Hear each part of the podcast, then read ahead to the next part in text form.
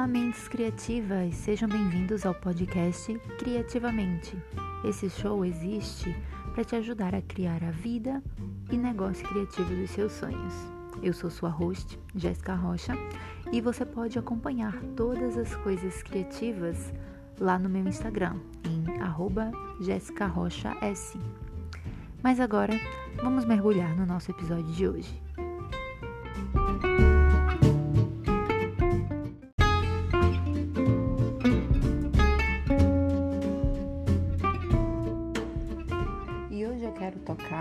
Que provavelmente é o problema número um sobre o qual eu recebo e-mails, DMs, perguntas nos meus workshops de produtividade, é sobre procrastinação. Então, qual o problema? Para mim, procrastinação é uma das minhas maiores dificuldades de produtividade, mas ela só aparece em uma etapa do meu processo. É exatamente no início da tarefa. Porque quando eu estou olhando para uma tarefa depois de planejar, que resta é apenas começar em uma folha em branco, ou um cursor piscando, ou o que for. E existe essa minha resistência mental inicial para entrar numa tarefa. Porém, uma vez que eu consiga superar esse bloqueio, eu posso entrar naquele estado de fluxo, que no mundo da produtividade a gente fala muito em flow. E é isso que me mantém trabalhando por um longo período de tempo até finalizar aquela tarefa. Pense bem, quantas vezes você já não empurrou com a barriga uma tarefa para depois, quando você finalmente conseguiu começar, independente de deadline, você fez, começou a fazer, você simplesmente não conseguia mais parar até você finalizar. Você virou o mestre da produtividade naquela tarefa durante aquele período de tempo. O problema é justamente superar essa resistência mental. E isso é muito, muito difícil. Na maioria das vezes, nós preferimos fazer algo mais fácil, como verificar um e-mail, dar uma olhada no Instagram, arrumar a casa, fazer qualquer outra coisa que, mesmo parecendo ser produtiva, está tirando o nosso foco de algo que a gente devia estar tá fazendo. Então hoje eu vou compartilhar com você a minha técnica número 1 um para superar esse problema, que é chamada de técnica de Pomodoro. Nós vamos conversar não só sobre como você pode usar essa técnica, mas também vamos falar sobre como você pode melhorá-la. E eu vou vincular aplicativos a ela, ferramentas, métodos que eu mesma uso. Então, para começar, aqui está exatamente como você tem que colocar essa técnica de Pomodoro em ação. Primeiro, você escolhe uma tarefa específica na qual você quer trabalhar. Não é uma lista de tarefas, nem várias tarefas, apenas uma tarefa que você tem que fazer. Segundo, você decide sobre onde você vai fazer essa tarefa e ajusta um cronômetro para 25 minutos. Assim que o cronômetro for iniciado, você tem que trabalhar intensamente da melhor forma que você puder naquela tarefa durante esses 25 minutos inteiros. Se algo acontecer para te distrair durante esse tempo, pode ser uma ligação, uma mensagem de texto, ou sei lá, você se perguntou, não sei, de onde é que vem a essência de baunilha. Não interessa. Tenha uma folha do lado para você escrever essa distração e salvar para mais tarde. Depois, você vai continuar fazendo essa tarefa e quando o cronômetro encerrar, você vai fazer uma pausa de 5 minutos. Com essa pausa terminada, você vai repetir esse mesmo processo mais três vezes, ou seja, mais três intervalos de 25 minutos com pausas. Depois dessas quatro sessões finalizadas, quatro sessões de Pomodoro, você vai fazer uma pausa mais longa de, 20, de 15 minutos. E então, se você quiser, você pode começar o processo de novo para essa tarefa, para uma outra tarefa. A decisão é sua. Essa técnica é muito simples, mas também é incrivelmente poderosa. Eu acho que é a mais poderosa do que qualquer outra técnica, qualquer outra coisa que eu já tenha testado. E para mim, realmente, ela me ajuda a superar minhas tendências de procrastinação. E são as razões pelas quais eu continuo usando ela. Mas agora deixa eu te contar por que, que ela funciona. Ela deixa com que você defina de uma forma muito simples o que é disciplina. Nós seres humanos temos um forte impulso para agir de forma consistente, baseado nas nossas decisões pessoais. E esse impulso ele se torna ainda mais poderoso se houver um compromisso público concreto, é, definido com essas decisões. É por isso que existem contratos, né, meus amores? Então, anotar e usar um cronômetro ajuda a gente a se colocar nesse estado de compromisso. Segundo, o segundo benefício é que a técnica do Pomodoro ela reformula a sua tarefa em termos de entrada em vez de saída. E isso pode causar uma diferença sutil, mas que realmente ajuda a superar a resistência mental para começar. Que, como a gente já disse lá em cima, né, é a principal causa da procrastinação. E ela faz isso porque ela restringe o escopo da sua tarefa para um tempo final fixo e rígido.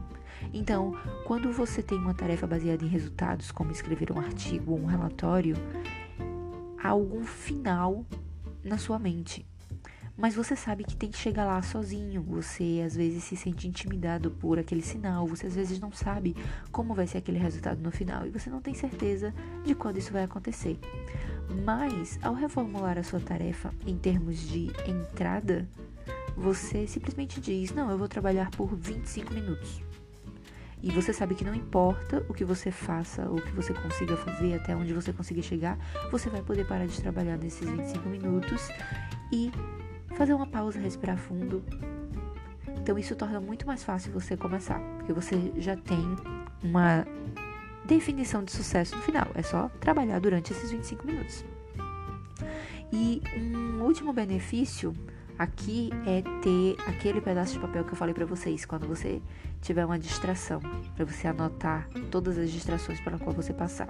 Isso é muito, muito importante, não só porque você, você vai ter uma anotação das suas distrações, você também vai conseguir tirar elas da sua mente, colocar em algum lugar que você confia e isso também te ajuda a cortar a conexão entre o desejo por uma distração e a ação a ser tomada para obter essa distração.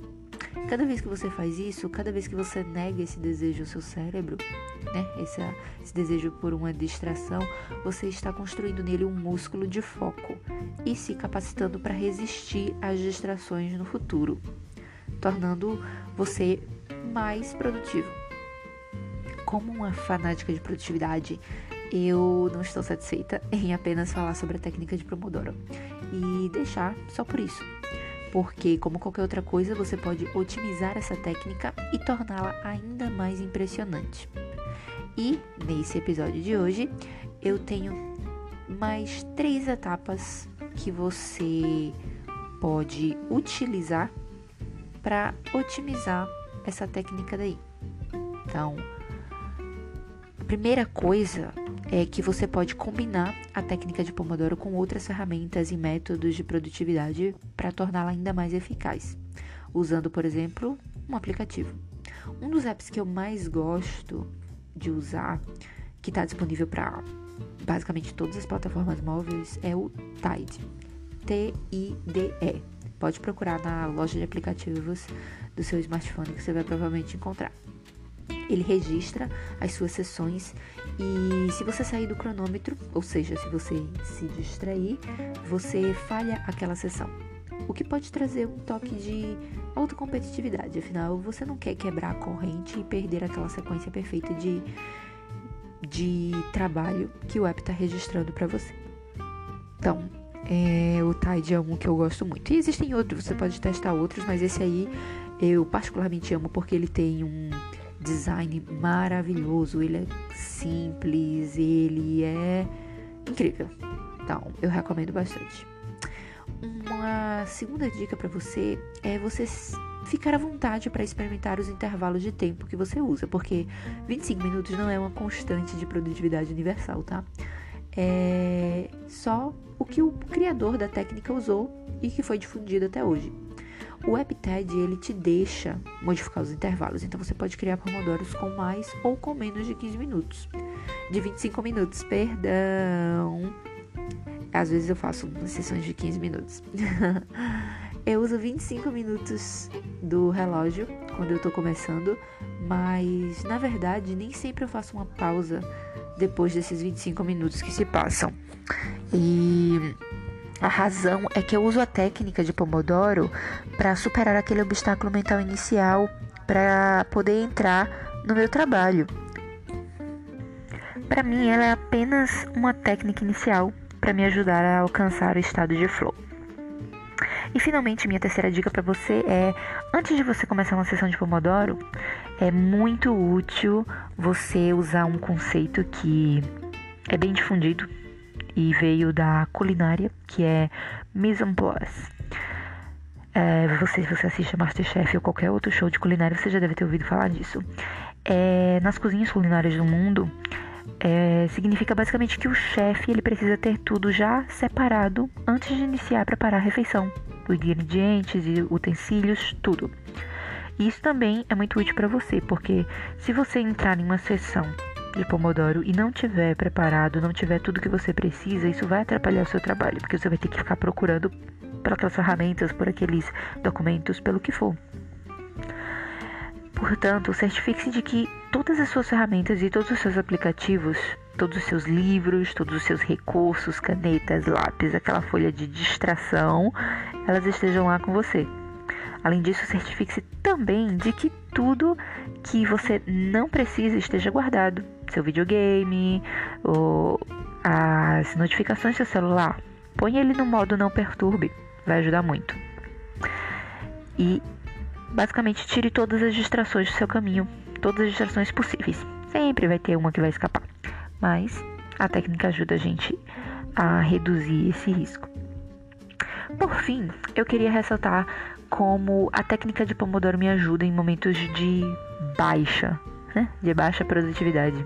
Todos nós temos esses momentos em que parece que não dá vontade de fazer nada.